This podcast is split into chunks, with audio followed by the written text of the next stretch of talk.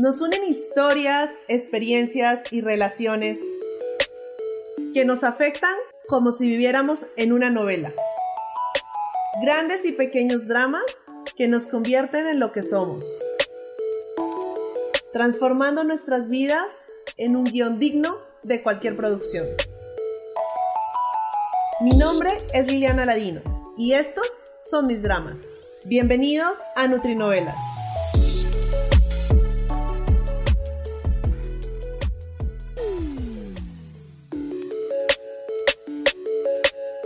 Muchísimas gracias por estar acá, por estar en este podcast que es mi proyecto personal, donde van a escuchar mis historias y mis experiencias personales, profesionales y que convergen en una sola, convirtiéndome en la mujer que soy hoy. He encontrado en esta plataforma la forma más sencilla, pero a la vez más divertida y sobre todo más práctica y real para compartir con ustedes todas esas cosas que me han pasado, algunas historias cortas, otras largas, eh, algunas chistosas, otras tristes, em, otras alegres, otras eh, con una gran carga de reflexión y que sobre todo voy a querer que ustedes se las lleven en su día a día, que ustedes la puedan em, escuchar, pero que sobre todo si en algún momento se identifican con alguna de ellas puedan reflexionar y decir, bueno, no solamente a mí me pasó, ya lo había escuchado, ya le había pasado a otra persona. Y aunque si bien es cierto, creo ciegamente que uno no aprende cuando le cuentan unas historias o cuando las escucha o cuando ve que hasta al mejor amigo le está pasando, eh, sino que uno aprende cuando uno mismo se cae y se levanta creo que es divertido escuchar esas historias. Creo que em, por lo menos en el día a día les va a hacer un alto, los va a hacer reflexionar y los va a hacer pensar que muchas veces hasta de pronto miramos las situaciones desde solamente desde un punto de vista. Y como muchas veces lo he dicho también a los que ya me conocen, eh, siempre hay tres verdades. La mía, la de la otra persona y la verdad. Así que, sin más preámbulo, voy a contarles tres historias eh, y estos van a ser los primeros tres capítulos que van a escuchar de esta temporada en los cuales sufrí acoso laboral.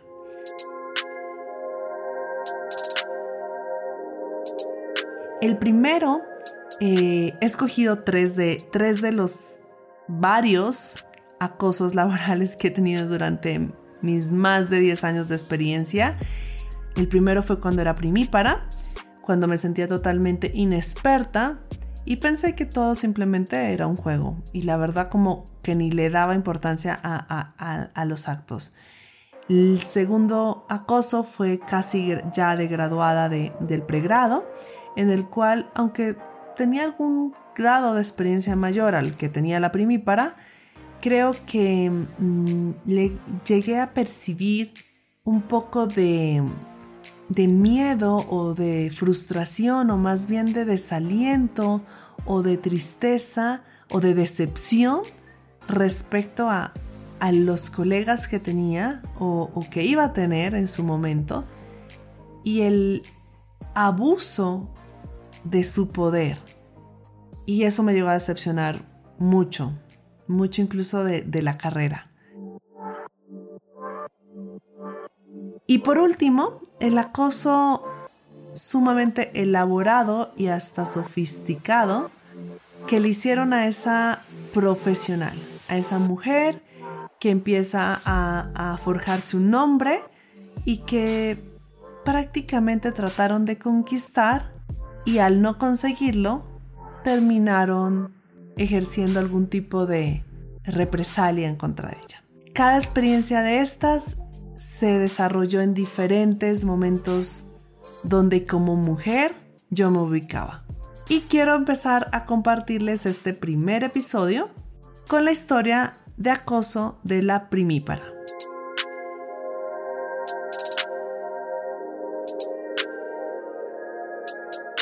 La historia de la primípara acosada comenzó cuando estaba en los primeros semestres de mi carrera de nutrición y dietética Tenía alrededor de 20 años de edad Y desde siempre, desde semestres muy, muy, muy eh, pequeños o desde los primeros semestres, he asistido a congresos. Creo que en segundo semestre fue la primera vez que asistí a un congreso. Y siempre he reconocido que hay un conocimiento extra, que es bueno tener otras y conocer otras ideas, otras vertientes, que los, los conferencistas que están en los congresos te van a dar una visión un poco más aplicada a la realidad y que adicional a ello eh, asistir a un congreso siempre va a ser un plus dentro del currículum vitae. El primer congreso, creo que el primero de los primeros congresos que asistí, eh, no, creo que el primero en el área de gastroenterología y nutrición pediátrica, fue durante estos primeros semestres de la carrera, donde todavía estaba deprimípara, y mm, me llamó mucho la atención que hacían eventos lúdicos, y el evento lúdico de este congreso era en un casino, y te daban como un voucher para reclamar una bebida, o tomarte una copa, y jugar, y apostar, y bueno, todo. Y ese casino estaba dentro del hotel del congreso, entonces a mí me llamó muchísimo la atención, estaba muy, muy contenta en, ello. Y nada, de repente se me acerca un médico que nunca en mi vida había visto antes, empieza a hablar conmigo, empieza a mantener una conversación, siempre casualmente me la he llevado mejor con personas de una edad mayor a la mía que con personas de mi misma edad, no lo sé, no sé por qué. Empezamos a tener una conversación, y de repente yo me tengo que ir porque ya es tardísimo y al día siguiente yo ya tomaba mi avión de regreso y el celular se me había descargado. Entonces como que este personaje, este médico se da cuenta que mi celular se ha descargado, él mira el de él y el de él también estaba descargado y me dice, ¿necesitas llamar? Y le dije, sí, necesito llamar a pedir un taxi. Entonces me dice, ah, pues si quieres sube a mi habitación y, y llamas de, de mi habitación. La verdad es que no le vi ningún problema, no le vi nada de malo. El señor había estado súper correcto conmigo todo el momento, entonces dije, pues lo está haciendo de buena onda. Paréntesis, en este momento de mi vida digo, a ver, es que puedo ir al lobby y llamar. Pero en ese momento donde creo que nunca en mi vida antes me había quedado en un hotel, pues la verdad es que como que ni se me ocurrió. Entonces subí a la habitación, él abre la, puerta de la habitación, yo entro y, y, nada, tomo el teléfono y entonces llamo el taxi y inmediatamente cuelgo del taxi, me regreso y este hombre está ahí intentando besarme.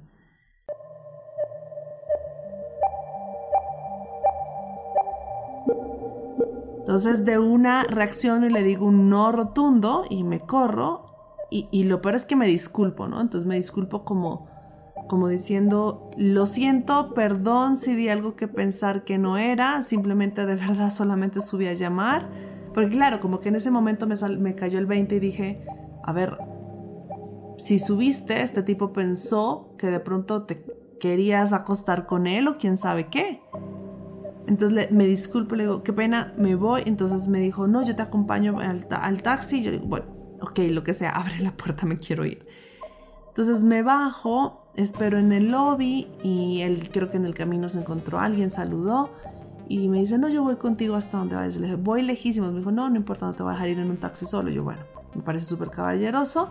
La verdad es que durante todo el trayecto del taxi no volvió a intentar absolutamente nada, gracias a Dios. Y simplemente pasó, me dejó, se bajó eh, se despidió de mí como un, con un beso en la mejilla normal. Eh, fue un gusto conocerte. Igualmente, chao. Al día siguiente llego al aeropuerto y, oh sorpresa, en la sala de espera estaba este caballero de nuevo. Bueno, no, tan, no tan caballero. Y a mí se me hizo súper normal sentarme al lado, sin ninguna intención ni nada. Eh, pero también en este momento pienso y digo, le, debía haberme sentado lo más lejos posible. Pero bueno, me senté en ese momento al lado y me muestra fotos de su familia, de sus hijos, y yo empiezo a pensar como, ¿por qué? Digo, no pasó nada.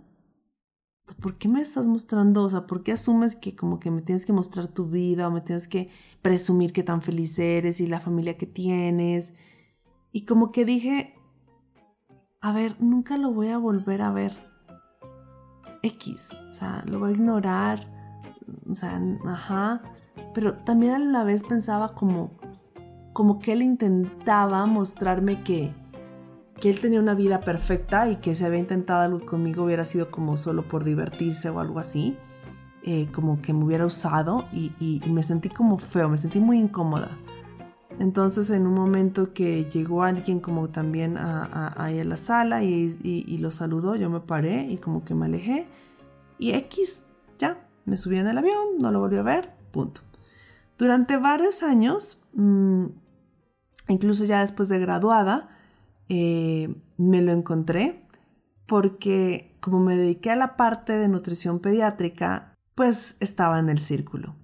Y mm, empecé a, tomar como personal el hecho de que este hombre eh, organizaba eventos o hacía cosas y no me había invitado y, dentro de mi exceso de confianza de que soy buena nutricionista, que soy buena speaker, que soy buena conferencista, que soy buena investigadora, que soy buena, se me hacía raro que no me invitara.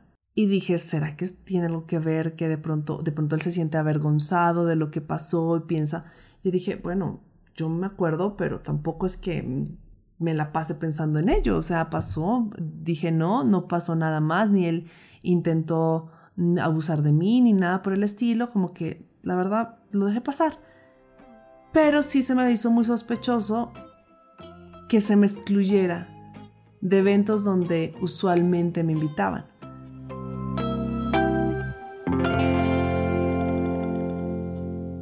Entonces un día tomé el valor, cogí el teléfono, le llamé y le marqué. Y le dije, ¿hay alguna razón por la cual estás evadiendo invitarme? Y me dijo, no, no, no, para nada. La verdad es que, ni me acuerdo qué me dijo, pero una excusa barata.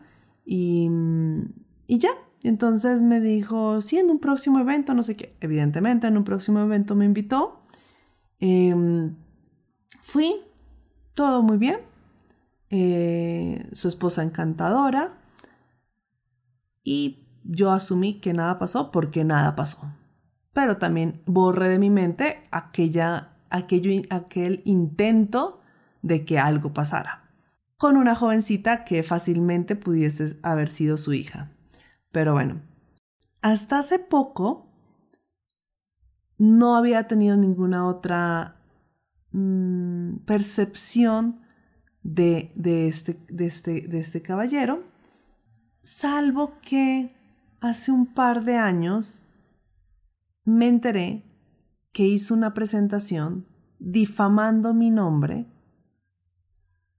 y difamando también a mi empresa en una presentación pública. Cosa que si mi abogada me escuchara me diría perfectamente que es causal de demanda y que, y que es incluso eh, es difamar contra el buen nombre. Tampoco le di tanta importancia pero sí me enojó muchísimo. Y al poco tiempo de haberme enterado de esto, después de que yo mandé una carta, un comunicado diciendo que esto no había sido verdad, que las cosas fueron de otra manera y las expuse y demás, y bueno, X. Pero al poco tiempo después de eso, me lo encuentro en un avión y casualmente iba detrás de mi silla, cosa que yo estaba ya sentada, lo vi entrar en el avión, vi que se sentó eh, atrás mío, dejé que se sentara, que se arreglara y me volteé cual niña chiquita que se voltea para ver atrás con las dos piernas en, el asiento y que se voltea así como con los brazos cruzados y, mira, o sea, no sé si les ha pasado cuando están sentados en un avión que, que alguien se, que los niños se sientan y se ponen así y se, se apoyan en los dos brazos y te quedan viendo Así, tal cual. Entonces me quedé viendo cuando ya vi que tenía su atención completa, le dije, presentaste una información que incluía mi nombre y nada de lo que dijiste era cierto.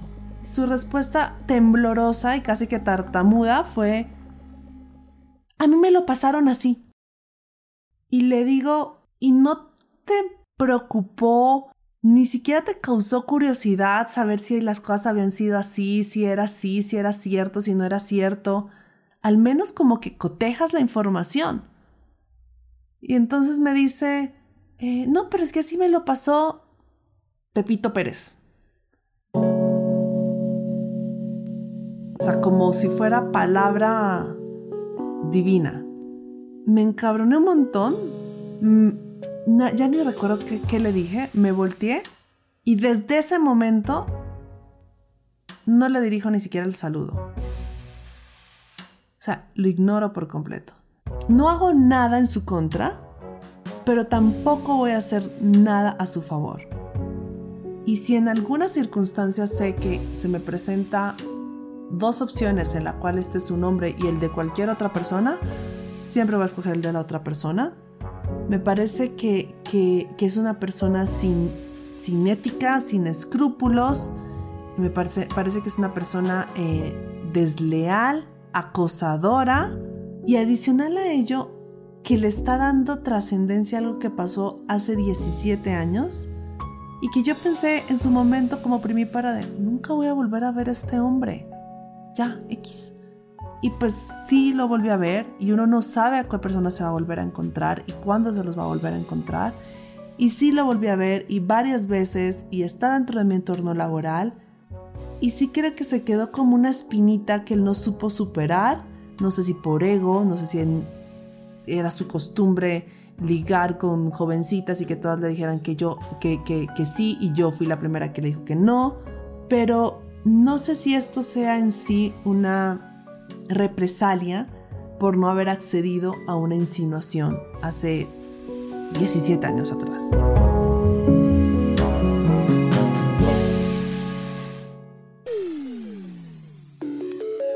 Esta es mi historia de acoso de primípara es la más sencilla de todas, la más leve, la más como un juego. Y vienen las historias de acoso de la casi graduada y de la profesional. Así que nos vemos la próxima semana en la Nutrinovela de acoso de la casi graduada.